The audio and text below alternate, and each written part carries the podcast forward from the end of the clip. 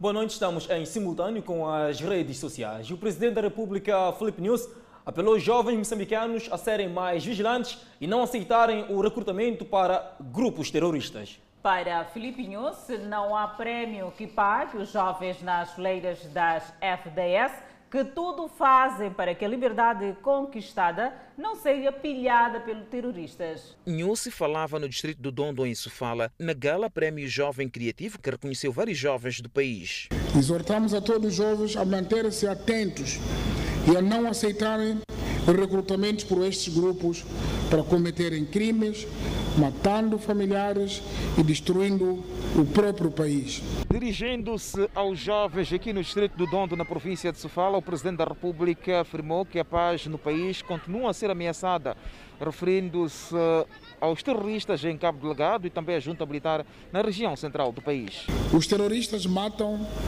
cidadãos indefesos usando os métodos mais cruéis, como a decapitação na presença de familiares, queimam aldeias, destroem infraestruturas públicas e privadas, raptam raparigas e jovens, provocando medo generalizado e a fuga massiva de centenas de milhares de pessoas que vivem como deslocados longe das suas zonas de origem. News afirmou que é preciso enaltecer o esforço e empenho das forças de defesa e segurança que tudo tem feito para manter o país estável. Os inimigos quiseram há três dias aproximar a FUNS, mas mesmo assim, graças a esses jovens, não tiveram sucesso. Enquanto nós estamos a discutir vamos ser ricos, vamos ter aquilo, vamos criar fundos disto, fundo daquilo, transparência, mas há quem está a defender para que essas coisas de que tanto falamos que temos que fazer para poderem de fato existir a favor dos moçambicanos. Para o Presidente da República, não há um prémio que pague os jovens nas fileiras das Forças de Defesa e Segurança que tudo fazem para que a liberdade conquistada não seja pilhada pelos terroristas. Há cerca de três meses que a subestação da UAS, que fornece eletricidade aos distritos do norte e centro de Cabo Delgado, encontra-se inativa devido aos ataques terroristas. As autoridades do setor de energia procuram alternativas para repor a energia dos distritos afetados. Os distritos do norte e centro de Cabo Delgado, que estão a braços com as incursões de terroristas, vivem também sensivelmente três meses privado da corrente elétrica da rede nacional, depois da respectiva subestação que alimenta as regiões ser destruída por insurgentes.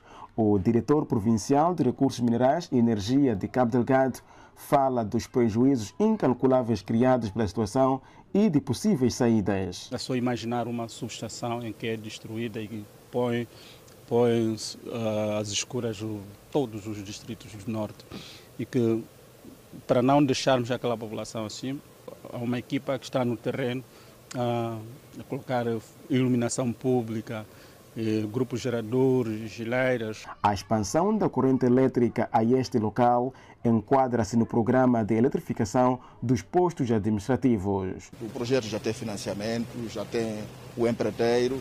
Ah, o que vai seguir agora é, portanto, começar a mobilização dos materiais para que de facto comece tanto a instalação desse equipamento elétrico. Algumas instituições neste posto administrativo já consumiam a energia, só que a base do sistema fotovoltaico que possui as suas limitações. Para se trabalhar neste centro de saúde, por exemplo, para assistência de parto, tem-se recorrido a lanternas, uma situação que tem criado enormes transtornos. Com o lançamento da primeira pedra para a eletrificação do posto administrativo, a estação vai melhorar neste centro de saúde. Atualmente estamos a usar painéis solares, às vezes quando não há sol usamos lanternas. Para nós representa uh, um balão de oxigênio. Acredito que isso, a partir do momento que chegar aqui a energia, o desenvolvimento aqui em Cumpe vai ser acelerado. Entretanto, para além de Incumpe, o programa de eletrificação de postos administrativos de Cabo Delgado contempla igualmente Quionga e Pundanhar, regiões alvo de incursões de terroristas. Mas, eh, dada a situação dos terroristas naquele local, Pundanhar e Quionga estão no distrito do Palmo, e estamos a estudar para ver qual a possibilidade de movimentar aqueles projetos para um outro lugar mais seguro. Conselho de Ministros da Comunidade de Países de Língua Oficial Portuguesa aborda terrorismo em Cabo Delgado.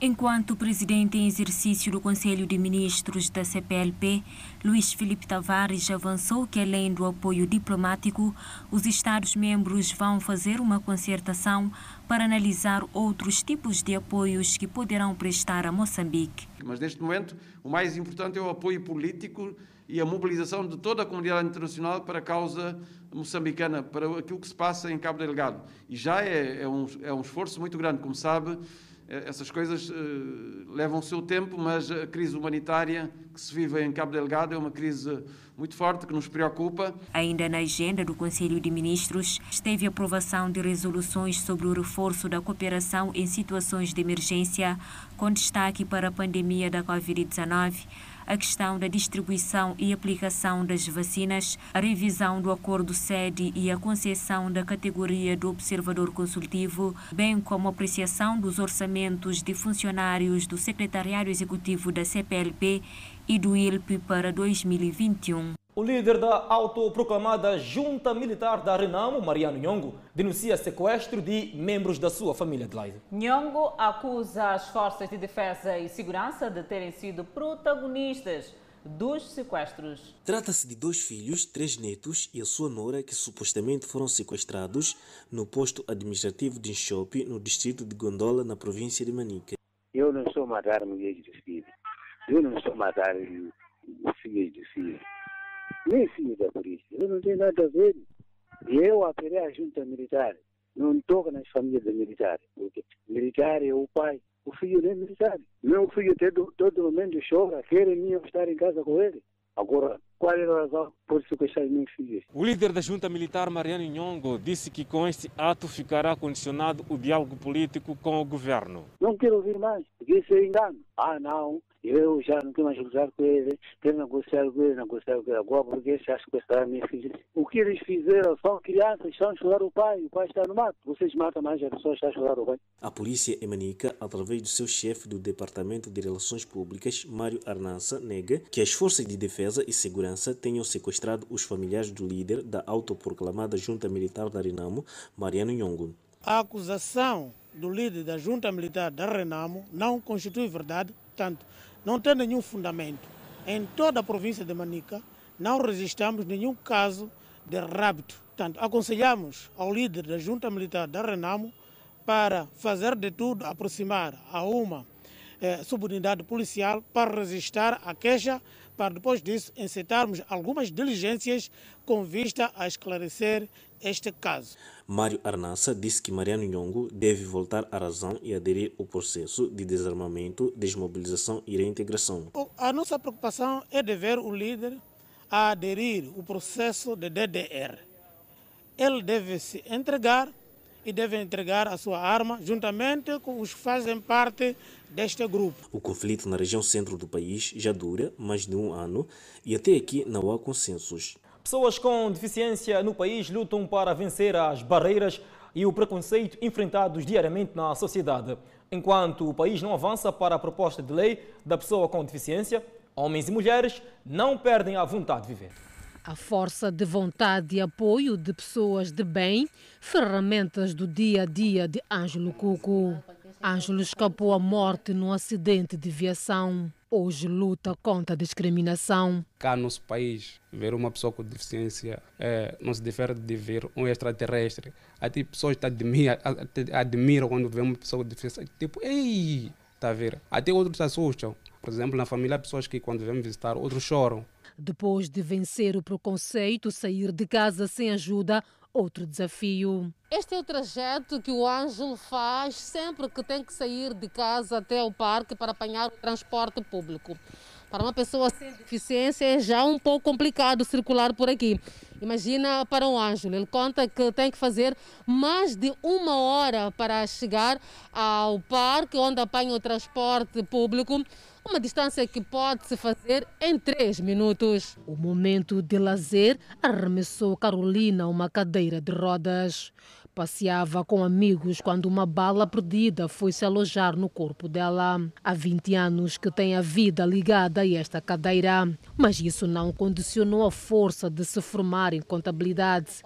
Hoje tem emprego fixo. Por conta de eu ter que hum, acumular a urina durante muito, muito tempo, praticamente eu entrava às 7 para sair às 13, então tentava sempre segurar durante esse período para não ter que descer e subir duas vezes. Uh, com isso, acabei tendo diversas infecções urinárias por conta desse, desse aperto que eu passava. Os poucos acessos para cadeirantes bloqueados em vários pontos. Os passeios continuam a ser construídos sem contar com esta camada. São obstáculos que só pioram a mobilidade. O pequeno Tomás, com seis anos de idade, adquiriu a deficiência depois de chorar quase uma semana após o nascimento.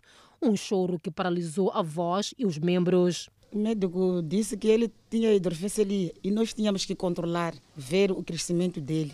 Não estou a ver o melhoramento mesmo, porque tudo está parado. A luta dos pais é conseguir uma cadeira de rodas, pois quando o pequeno não está no colo, fica deitado, mas sempre na companhia de alguém. Dói, dói, dói, dói.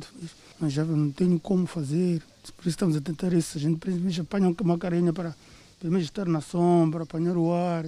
Dados do censo de 2017 indicam que o país possuía cerca de 3% do total da população, ou seja, cerca de 800 mil pessoas com deficiência. O país ainda não possui uma lei específica para as pessoas com deficiência, o que torna mais difícil a vida desta classe. Por exemplo, ah, para a componente da educação, que é uma política que eu ao mesmo tempo chamo de contraditória, não é? Porque a priori é uma política que nos parece muito inclusiva, não é? Fala um pouco da, da, da abertura que tem para a recepção de pessoas com deficiência, mas depois quando nós aprofundamos um pouco mais a política, vemos que a política ela também acaba sendo uma política discriminatória. O Ministério do Gênero e Ação Social trabalha neste momento em coordenação com a sociedade civil para a elaboração desta lei, enquanto isso socorre-se no regulamento que ainda assim não satisfaz. Então, nós, como governo, como ministério, um ministério que coordena as ações na área das deficiências, temos estado a trabalhar com as instituições, neste caso, os municípios, uh, com o próprio Ministério da, das Obras Públicas, para que aquele, aquele, aquele instrumento, aquele regulamento seja de domínio público e para que as instituições respeitem. Enquanto se avança para a proposta de lei sobre a pessoa com deficiência, a vontade de viver coloca abaixo as barreiras e preconceitos. Já superei. A pessoa com deficiência é a pessoa mais forte do mundo. Denúncias indicam que há pescadores que violam normas do período de veda de captura do camarão de superfície e caranguejo de mangal. Pescadores em Maputo acusados de desobedecer normas e capturarem espécies abrangidas pelo período de veda em vigor. Os pescadores dizem tratar-se de desconfianças descabidas e sem provas. A polícia, quando chega aqui, quando vê um pescador a sair lá com aquele empalama, que, de, é, aqueles bidões de coisa, ele pensa que ali tem camarão. Mas nunca surpreendeu nenhum pescador com camarão. Entre eles, há quem diga haver possivelmente desobedientes que nunca foram descobertos. Pode vir a acontecer, porque mesmo na estrada há sempre os, os que ignoram. Mas aqui na comunidade, comunidade ainda não vimos essa, essa violação. Os fiscais do setor pesqueiro dizem que a violação de veda é uma realidade nos bancos pesqueiros de todo o país. Essa denúncia reflete a realidade. É, eu tenho a dizer que esta situação não acontece só a nível da cidade ou província de Maputo. Isso é a nível nacional. O período de veda de captura de camarão e caranguejo é acompanhado de escassez de outros tipos de pescado, deixando pescadores sem alternativas. Com essas temperaturas, essas, essas ventanias que estão a soprar, não conseguimos uh, alcançar para um, um, sítio muito longe, porque saímos daqui vamos para Machungulo, atrás do peixe. Revendedores de pescado em verdadeira crise. É Péssimo, estamos péssimo mesmo. Não há nada na praia, não sai nada. Desde que cheguei aqui às quatro, estou aqui sem nada. Entramos até aos bancos de conservação de amêijoa em Maré Baixa e constatamos que este produto é o único que sustenta o mercado. Contudo, a sua aquisição é resultado de uma ginástica penosa. Pode parecer que estas mulheres fazem extração da amêijoa aqui nesta fonte, mas consta que elas vão comprar amêijoa na praia de Macaneta, nos confins de Marraquene. Voltam à cidade de Maputo para revender. O que resta no mercado vêm depositar aqui na zona dos pescadores e na manhã seguinte voltam para recuperar o produto e voltarem para o mercado. As autoridades pesqueiras dizem que este período de veda está a ser marcado por penalizações que vão de multas à apreensão de produtos. Uma operação policial baseada na sensibilização contra a violência baseada no género poderá reduzir o número de casos e, consequentemente, de queixas. A operação de três dias escala mercados e outros locais de grande concentração. A violência doméstica tem rosto feminino como vítima e rosto masculino como protagonista. Segundo os registros da polícia, a situação tende a mudar. Sem avançar dados, Ana Langa, da repartição de combate à violência doméstica na cidade de Maputo, diz haver cada vez mais homens a se queixarem de violência perpetrada por suas esposas. Hoje em dia já se destacam alguns homens nesses casos. Antigamente era difícil o homem ganhar coragem aproximar ao gabinete, mas atualmente os homens aproximam ao gabinete para fazerem a denúncia dos seus crimes de violência, uma vez que os homens sofrem calados. Sensibilização é o caminho encontrado pela polícia para fazer face à situação.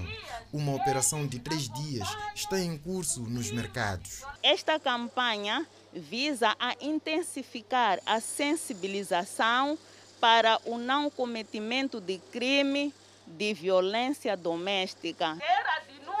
Chipamanini é o local escalado esta quinta-feira. A polícia diz que lugares como este acolhem gente que vem de vários cantos.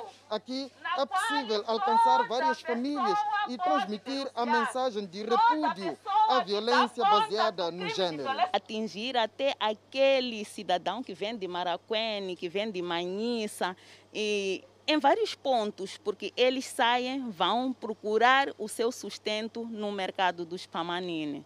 Mulheres reconhecem haver várias formas de violência em que a vítima é o homem. A cerca de traição, quando as mulheres põem água quente, os homens, e nem óleo. Isso por causa de traição? Sim. Não faltam famílias onde reina a paz. Na minha casa não há violência, nunca lutamos, eu e o meu marido. Operação Bassat é o nome desta campanha que decorre duas vezes por ano desde 2014. O bloco, a ancião denuncia casamento prematuro em Nhambane. E quatro funcionários foram expulsos no distrito de Ribaue, em Nampula. Vamos ao intervalo e voltamos com mais detalhes. E o Fala Moçambique está de volta. Um ancião denunciou um caso de violação sexual às autoridades em Romuine, na província de Inhambane. A menor teria sido abusada por um jovem que lhe teria prometido casamento. A Shadrek Inhamir reside no distrito de Umuin, em Inhambane. O ancião denunciou às autoridades policiais um jovem de 18 anos que supostamente abusou sexualmente da sua neta de 15 anos de idade, prometendo-lhe casamento é do que momento me darem senha para ir entregar. Até agora que eu estava, estava a resolver esse problema. A menor confirmou à polícia toda a história descrita pelo seu avô e disse que o jovem que dela abusou prometeu se casar com ela. Nós combinamos bem e, e sermos atendidos. Depois veio-me a levar para casa e não, e depois chegou Chegamos em casa, dormimos. O indiciado que viu seu processo crime a caminho das instituições da justiça confirmou a sua união com a menor e justificou-se afirmando que fê-lo preconceitentemente por temer perder a rapariga caso tivesse de esperar até ela completar 18 anos de idade. Eu passava com a Joana, nas mãos, sangue. Tenho conhecimento da prática deste crime. Eu sabia que ela era menor mas temia perder. caso eu tivesse que esperar até ela completar 18 anos de idade. Estou arrependido pelos meus atos. A polícia diz que o jovem em questão será responsabilizado pelos seus atos. Ele já tinha, neste caso, estamos a falar de uma menor que nem tem a consciência, não sabe o que está a fazer. Portanto, nós condenamos e apelamos de já a toda a sociedade, a todos os pais. Em Inhambane, as raparigas que se casam muito novas geralmente vêm de famílias mais pobres e após o casamento, a maior parte delas sofre abuso e violência doméstica. Muitas delas são obrigadas a abandonar a escola. A PRM em Inhambane promete continuar a trabalhar com os líderes comunitários, religiosos e outras personalidades influentes a nível das comunidades, de modo a desencorajar esta prática. Quatro funcionários públicos perderam emprego este ano no distrito de Rebau, província de Nampula, por se ter provado o seu envolvimento na prática de atos de corrupção durante o exercício das suas atividades. A Semana Internacional de Luta contra a Corrupção, que começou há dias e termina esta sexta-feira, na província de Nampula, decorrem agora a nível dos distritos palestras e sensibilizações aos servidores públicos em matérias de integridade na função pública. O Gabinete Provincial de Combate à Corrupção em Nampula quer que os funcionários públicos sejam exemplos na prestação de serviços. Nos termos da lei, devem obrigatoriamente não é prestar esta declaração a cada ano como obrigatório é, por inerência das funções que exerce. Ao nível do Distrito de Herbaue, o Ministério Público aponta para seis casos, dos quais cinco envolveram automobilistas que tentaram subornar a polícia de trânsito ao longo da sua caminhada. Além disso, o Executivo local aponta oito casos que também envolveram funcionários públicos, dos quais, ou então quatro dos quais, acabaram sendo expulsos da função pública. São casos que foram registrados este ano nos setores de educação e saúde, setores tidos como sendo os que mais casos de corrupção registram e registraram a nível da província de Nampula. Dois são da saúde, um que era cirurgião e cobrava ilicitamente para fazer partos de cesariana ou outras pequenas cirurgias. O Ministério Público neste distrito diz ter encaminhado os casos ao tribunal para o respectivo julgamento. Foram detidos, lavraram-se o respectivo auto e encaminharam-se os autos à Procuradoria e, a posterior, ao tribunal. Em toda a província de Nampula, os dados anunciados pelo Gabinete Provincial de Combate à Corrupção apontam para 214 casos registrados de janeiro a esta parte, que culminaram com a detenção de 28 servidores públicos. A Assembleia da República aprovou, na generalidade e na especialidade, o projeto de resolução atinente ao Plano Econômico e Social e proposta de lei de orçamento do Estado. Os dois instrumentos foram aprovados com voto maioritário da bancada da Frelimo.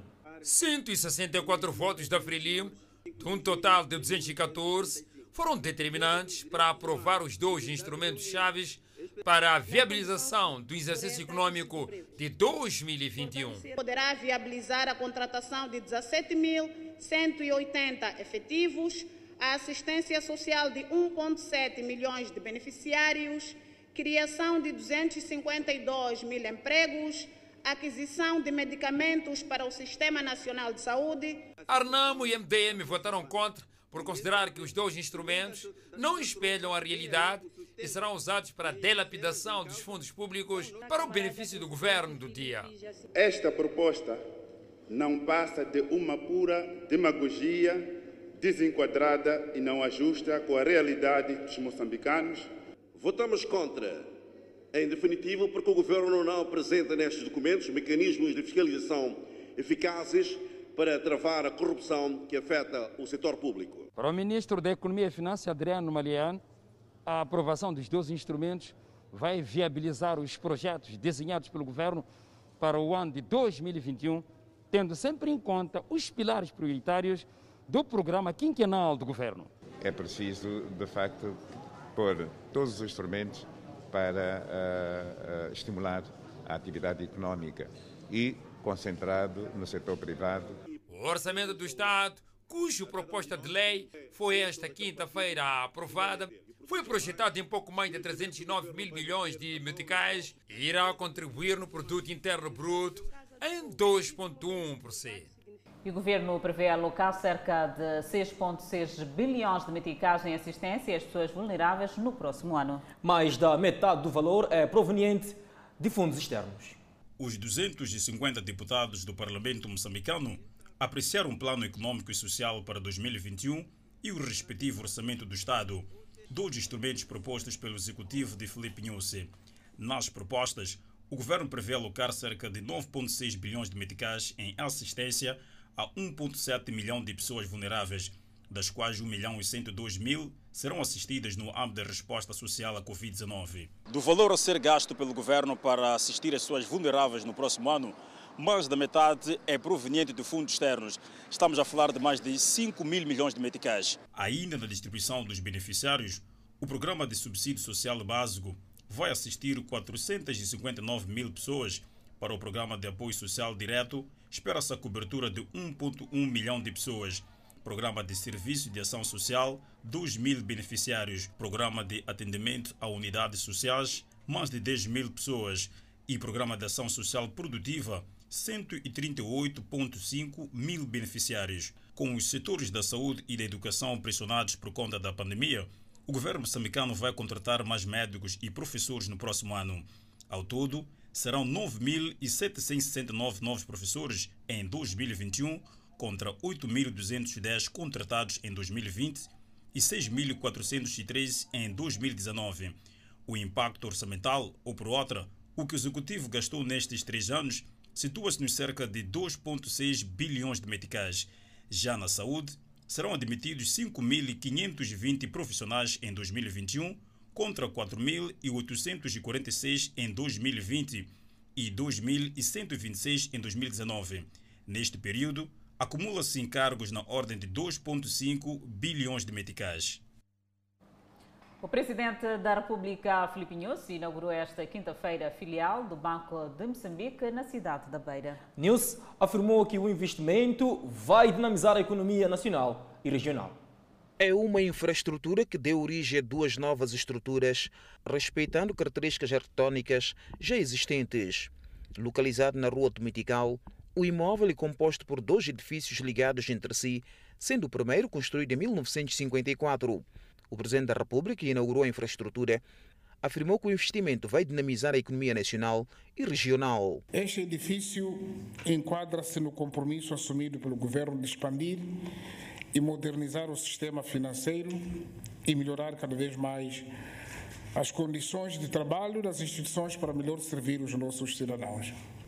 Um investimento que vai dinamizar a economia nacional e regional. Neste período em que o mundo está a ser assolado pela crise imposta pelo surgimento do novo coronavírus, News apelou o Banco Central a fazer a sua parte na estabilização da economia. Neste campo, o Banco de Moçambique deverá continuar a consolidar os mecanismos de supervisão bancária por forma a evitar riscos sistemáticos e dinamizar a economia através de uma intermediação financeira mais inclusiva.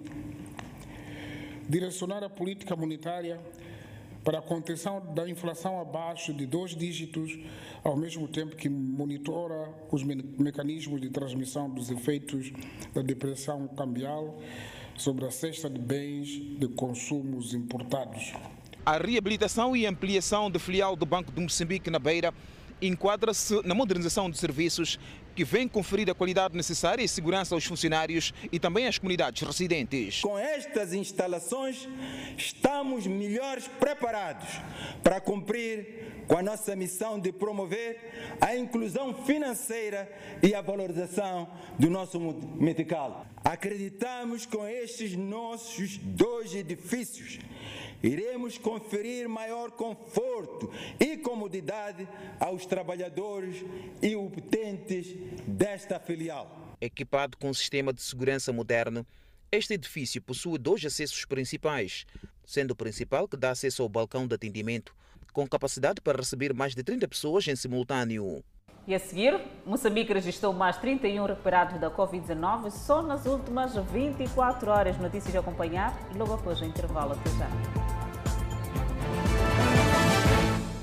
De volta ao Fala Moçambique e seguimos com a evolução da Covid-19 no país. Moçambique registrou mais 31 casos recuperados nas últimas 24 horas e atualmente o país tem um cumulativo de 14.715 totalmente recuperados da doença. O país tem um cumulativo de 674 internados, dos quais 37 sob cuidados médicos nos centros de isolamento. Seguimos com outro quadro de número de casos positivos. Assim, o nosso país tem cumulativamente 16.521 casos positivos registrados, dos quais 16.208 de transmissão local e 313 importados. Moçambique testou nas últimas 24 horas 2.088 amostras, das quais 81 revelaram-se positivas. Dos casos reportados, 76 são de nacionalidade moçambicana e 5 estrangeiros. Destes, um de nacionalidade belga, um britânico e três de nacionalidade portuguesa. Todos 81 resultam de transmissão local. Há registro de mais uma morte em paciente infectado pelo novo coronavírus na província de Inhambane. Trata-se de paciente do sexo masculino, menor de 7 anos de idade, de nacionalidade moçambicana. Moçambique tem cumulativamente 139 mortes devido à Covid-19. Neste momento, o país tem 1.663 casos ativos do novo coronavírus. Seguimos com outras informações. O secretário-geral do partido Frelimo, Roque Silva, procedeu esta quinta-feira à entrega de apoio humanitário destinado às vítimas do terrorismo de Cabo Delgado, que estão ressentados nos vários distritos da província da Zambésia. São 5 toneladas de produtos alimentares. A província da Zambésia tem mais de 250 famílias deslocadas de Cabo Delgado que estão em mais de sete distritos, cujos mesmos estão sendo assistidos para que comecem com uma nova vida. O Partido Frelimo entende que as famílias devem ser acarinhadas para que encontrem um auxílio nos centros onde são acolhidos, sendo que o governo da Frelimo vai continuar a dar o seu apoio humanitário. Temos consciência de que este donativo por si só não vai resolver a totalidade dos problemas da província, não vai resolver a totalidade dos problemas do setor da saúde, mas o gesto vale mais do que a própria quantidade em si. E queremos usar esta oportunidade para voltar a apelar a toda a população da Zambésia e através desta população, toda a população moçambicana, para a nos precaver da doença de Covid-19, porque é uma doença que tem impacto muito negativo na saúde pública, mas também na economia do país. Para além das famílias, a Frelimo quer que os profissionais de saúde continuem a trabalhar de forma a garantir o trabalho de atendimento aos utentes, uma vez que estes têm estado quase diariamente com cidadãos provenientes de vários locais. Mas também temos estado a ganhar cada vez maior sensibilidade quanto ao risco de exposição a que se encontram os nossos colegas do setor da saúde. Refiro-me aos médicos, aos técnicos de medicina, aos técnicos de farmácia, e outro pessoal de apoio. As 5 mil toneladas de produtos diversos serão alocados aos centros de reassentamento, onde se encontram os desalojados de Cabo Delegado no âmbito do terrorismo que assola aquela região do norte do país. No entanto, o governo provincial da Zambésia entende que este donativo vai fazer com que as comunidades possam ter um pouco de alento no tocante ao processo de alimentação, entre outros produtos que, obviamente, aquela comunidade vai receber, que também vende produtos de higienização e também alguns produtos domésticos. A província da Zambésia tem mais de 250 famílias deslocadas, que representa mais de mil concidadãos nossos. Felizmente, a população da Zambésia é uma população solidária. Foram bem acolhidos e estão sendo bem tratados. Mas toda ajuda que vier vem sempre a minorar o sofrimento daqueles que deixaram tudo tudo mesmo para de facto ir a procurar abrigo, a procurar paz. E são a esses que estes produtos básicos serão dirigidos. A entrega deste donativo de produtos alimentares, bem como utensílios domésticos, material de prevenção e de higienização para os profissionais de saúde, faz parte da última atividade enquadrada no âmbito da visita de trabalho do secretário-geral da Frelimo às bases do partido no país. A sociedade moçambicana vive atualmente o dilema da educação, ao invés de formar, deforma o cidadão. Quem assim defende é o escritor Leonel Manhissa, que lançou em Maputo o livro intitulado Não Vale Pena, uma coletânea de crônicas. Mais do que ser um contributo para a literatura moçambicana, o livro é um elemento aglutinador de consciências. Leonel Manhissa, que lançou a obra na capital do país, espera que com a mesma se encontrem plataformas para a análise crítica da sociedade moçambicana. O autor da obra entende que a mesma não é só mais um contributo para a literatura moçambicana, mas sim o livro vai ajudar no processo de reflexão numa sociedade onde a educação, ao invés de educar, deforma. Esta obra faz uma análise, uh, alguma vez superficial, mas muitas vezes crítica, uh, sobre as nuances da, da sociedade moçambicana. Uma sociedade que está repartida por, por, por, por vários mistérios e esta obra traz-nos, sobretudo, aquilo que é, que é, que é um olhar de lince para, para, para a periferia, mas também para, para, para o lado urbano. E mais do que isso, uh, olha para aquilo que, que são. Que, bom, numa sociedade em que tem, por exemplo, a educação que, em vez de formar, está a deformar, de forma crítica e mordaz, essa obra faz uma crítica à, à deformação da, da, da sociedade. Leonel Manhissa, professor universitário de língua portuguesa e técnica de expressão, sublinha que a sociedade moçambicana perde com a educação no país, que em alguns casos deforma o cidadão. Mais do que formar, está algumas vezes a deformar por causa daquilo que eu chamo de dumbaninguização do ensino e sobretudo pela pirâmide invertida eh, que tem a ver com a, com a, nossa sociedade.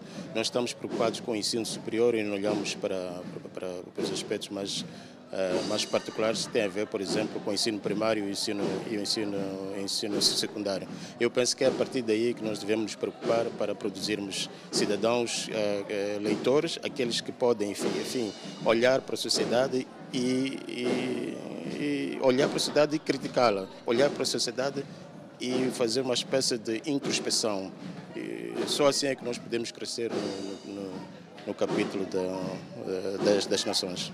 O livro intitulado Não Vale Pena é uma coletânea de crônicas que foram publicadas no Jornal Notícias.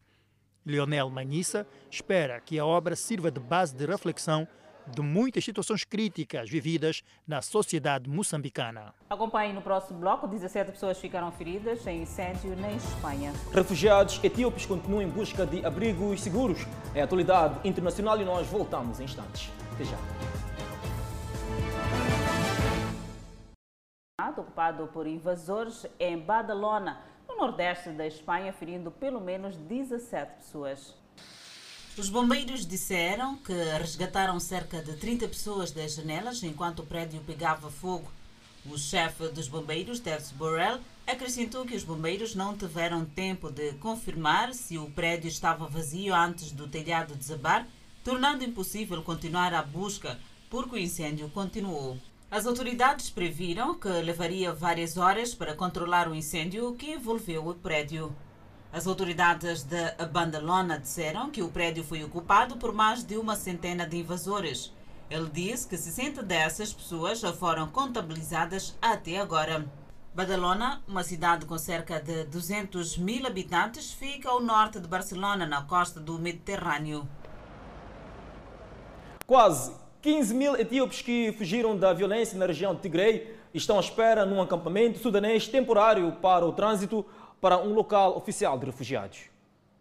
No campo de trânsito de Village 8, as pessoas fizeram fila para inscreverem-se em autocarros que iam para o campo de refugiados de Unrakoba, o primeiro campo de refugiados oficial a lidar com a crise de refugiados.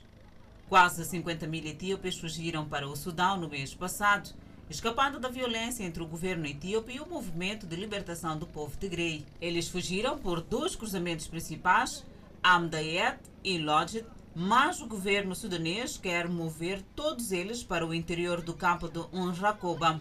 A vila Eit foi uma compensação para os sudaneses na vila de Achaba, por terem sido deslocados por uma barragem hidroelétrica e que os deslocou.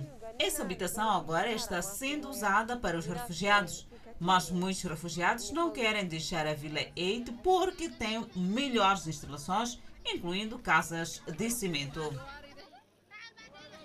O mais proeminente especialista em doenças infecciosas dos Estados Unidos da América diz que a vacina contra o novo coronavírus da Moderna é quase 100% eficaz na prevenção dos efeitos da Covid-19. Fauci disse que, à medida que novas vacinas são lançadas, é importante lembrar que várias versões estarão disponíveis no caso de ocorrerem reações alérgicas imprevistas. Dr. António Fauci acrescentou que o que não sabemos agora é o grau em que essas reações impedem que nós sejamos infectados virologicamente. Fauci disse que acredita que os Estados Unidos da América podem esperar algum grau de normalidade próximo de onde estávamos até o final do ano que vem, se 75 ou 80% da população dos EUA for vacinada. Ele também alertou que as medidas de proteção devem continuar enquanto as vacinações estão em andamento. Usar máscara, distanciar-se fisicamente, evitar multidões que deveriam permanecer enquanto entramos no programa de vacinação, porque ainda há muito vírus por aí. Convidamos a um breve intervalo, mas antes a previsão para as próximas 24 horas. Pemba 32 de máxima, 25 de mínima. Lixinga 28 de máxima, 16 de mínima. Nampula 30 de máxima, 23 de mínima. Seguimos para a zona centro do país. Teta 36 de máxima, 25 de mínima. Quelimane 34 de máxima, 23 de mínima. Chimoio 31 de máxima, 17 de mínima. Beira com 31 de máxima. Vilanculo também com 31 de máxima. Inhambane 32 de máxima. Xaixai 37 de máxima. Maputo 36 de máxima, 23 de mínima. E o Fala Moçambique está de volta. Começa a preocupação das famílias que vivem em zonas inundáveis na cidade de Maputo, onde há casas há muito abandonadas. Para reduzir o risco de desastres na presente época chuvosa, ou, ou seja, na presente época chuvosa, o Conselho Municipal começa agora a trabalhar no sentido de sensibilizar a população. Sinal de esperança para uns, mas também de desgraça para muitas famílias. A chuva nem sempre é bem-vinda, sobretudo nos centros urbanos do nosso país. Dona Esther vive no bairro de Maguanine A. Ela vive em zona propensa a inundações. O dia que vier a chuva, hum, ultimamente é só pecarmos o coração. O que, que é? Quando é, é a previsão de hoje, chuva, chuva, é só se olharmos assim o que vai ser de nós que vai ser de nós. Enquanto não encontra lugar seguro, a solução é ficar em prontidão para retirar-se quando a situação exigir. Senhor Joaquim é também um munícipe que não tem boas lembranças da chuva. Não, quando chove é uma preocupação enorme, porque pronto, essa zona aqui é uma zona um, um pouco baixa. Mas tem que ser aquela chuva, chuva muito forte mesmo. A chuva despejou várias famílias. Senhor Correia aproveita os espaços abandonados para a produção de comida. Sim, essa zona enche de água, né? Assim, essa que sei lá, essa chuva que quer em dezembro, né? Estamos com medo de às vezes nos estragaram nossa machão, mas aproveitamos, aproveitamos.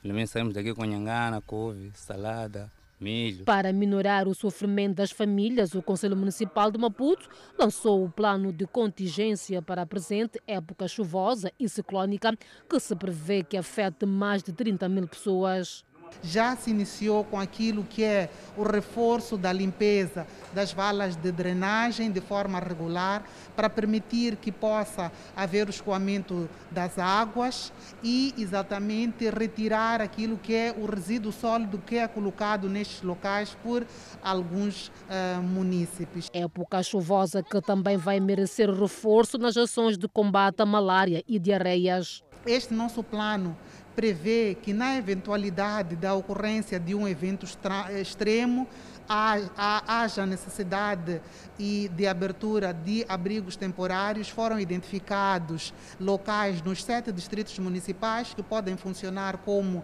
abrigos temporários e que possa receber a nossa população para que ela possa ser eh, assistida. O lançamento do plano contou com a presença de quadros do município e seus parceiros.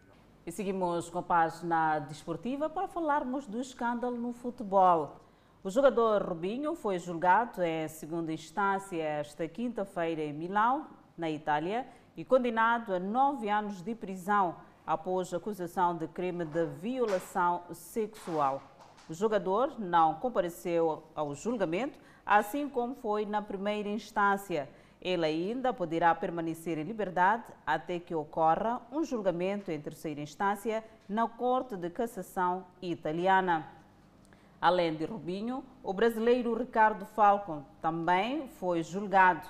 Juntamente com o jogador e outros quatro brasileiros, ele é acusado de ter participado em grupo de violação sexual de uma jovem albanesa na boate Cio Café, em Milão, na madrugada do dia 22 de janeiro de 2013. Eu falo Moçambique fica por aqui. Obrigada pela atenção dispensada. Pois é, nós voltamos amanhã.